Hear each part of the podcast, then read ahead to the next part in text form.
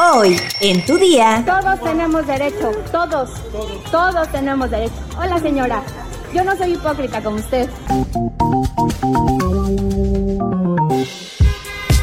Tu día con el Universal. La información en tus oídos. En tus oídos. Hola, hoy es jueves 3 de noviembre de 2022. Bienvenido a tu día con el Universal. Sabes que en ningún otro lado estarás mejor informado. Por eso comparte este podcast para que más gente esté igual de enterada que tú. Cuando lo compartas con tus amigos, diles, entérate.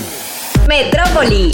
La Fiscalía General de Justicia investiga una agresión con un arma blanca de la que fue víctima un estudiante de la Prepa Tech en el campus Santa Fe. El ataque fue registrado en un salón de clases y quedó grabado en un teléfono celular.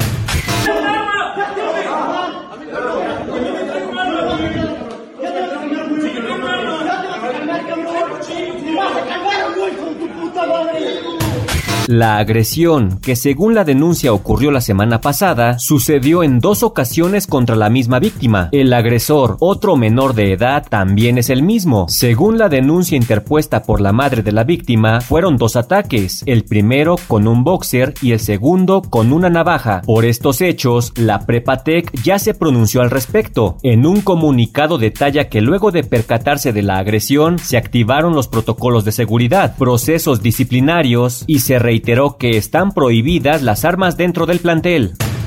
Por medio de redes sociales, el secretario de Seguridad Ciudadana de la Ciudad de México, Omar García Harfush, informó sobre las acciones realizadas para impedir que las rodadas del terror realizadas en la Ciudad de México pongan en riesgo a la población. Por medio de su cuenta de Twitter, el secretario de Seguridad Ciudadana comunicó que se han detenido cerca de 39 personas, además de que se aseguraron 180 motocicletas, así como un vehículo durante el día. De acuerdo con su publicación, Omar García Harfuch notificó que estas detenciones fueron producto de las rodadas del terror. Además aseguró que dichos actos ponen en peligro la seguridad de ellos mismos y la de los demás. Nación.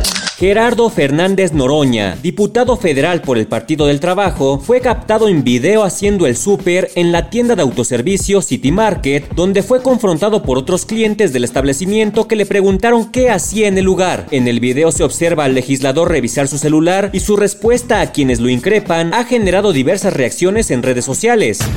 A ver, nosotros también.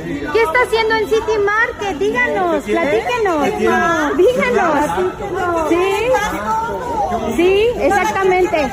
Sí, exactamente. Todos tenemos derecho. Todos, todos tenemos derecho. Hola, señora. ¿Sí? Yo no soy hipócrita como usted. No que todos nos debemos a la pobreza franciscana fue una de las críticas que más circuló en redes sociales. Cabe mencionar que la tienda de autoservicio City Market vende artículos para personas de alto poder adquisitivo. Sin embargo, otros usuarios de las redes sociales han querido establecer una diferencia entre la austeridad de la 4T y la vida personal de los trabajadores públicos. Ante la polémica, el mismo Fernández Noroña publicó una respuesta en redes. Afirmó que quienes lo criticaron son acomplejados porque creen que él no tiene derecho a comprar en City Market. Estados.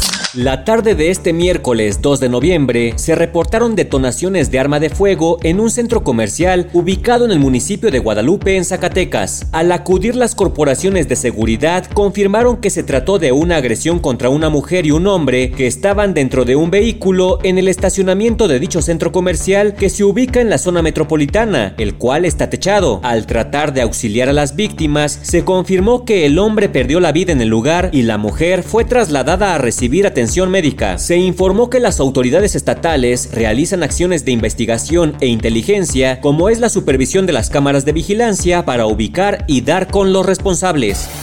Mundo.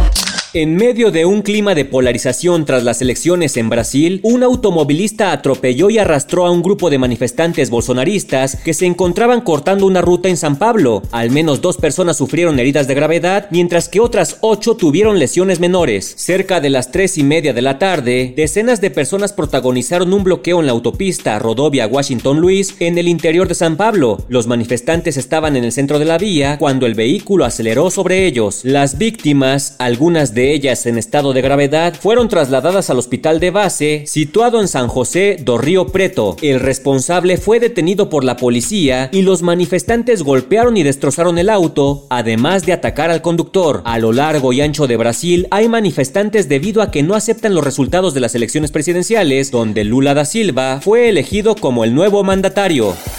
Espectáculos. Ya, ya, ya. Es que ya, ya están hartos. Los televidentes ya no quieren a Gabriel Soto como protagonista y piden espacio para nuevos actores. Faltan muy pocos días para el estreno de Mi Camino es a Marte, telenovela protagonizada por Susana González y Gabriel Soto, y aunque tanto la producción del melodrama como Televisa le han apostado que será todo un éxito, el público ya ha mostrado su descontento con este proyecto. Es que ya, ya chole. Es cierto que dentro de el elenco hay varias sorpresas, como el debut en televisión de Julián Figueroa, hijo de Maribel Guardia y Joan Sebastián. Sin embargo, lo que tiene tan molestos a los televidentes es que en el papel protagónico repite una vez más Gabriel Soto. Y es que en los últimos dos años, el novio de Irina Baeva ha aparecido en cuatro telenovelas diferentes: La Madrastra, Amor Dividido, Te Acuerdas de mí y Soltero con Hijas, de las cuales en tres ocasiones llevó el rol principal en la historia. Es por eso que los televidentes ya no quieren a Gabriel Soto como protagonista, piden espacio para nuevos actores. Pero no solo eso, hay gente que también se quejó por el título del melodrama, ya que se han dado cuenta de que muchos de ellos se parecen demasiado entre sí. Por ejemplo, Mi camino es a Marte suena casi idéntico a Mi fortuna es a Marte, ambas telenovelas encabezadas por Susana González. Un poquito de creatividad, ¿no? De por sí ya les comió el mandado Netflix. Abusados.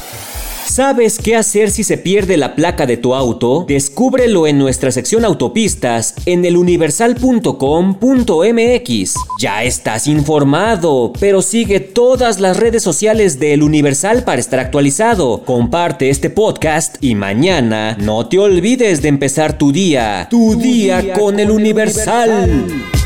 Tu día con El Universal. La información en tus oídos. En tus oídos.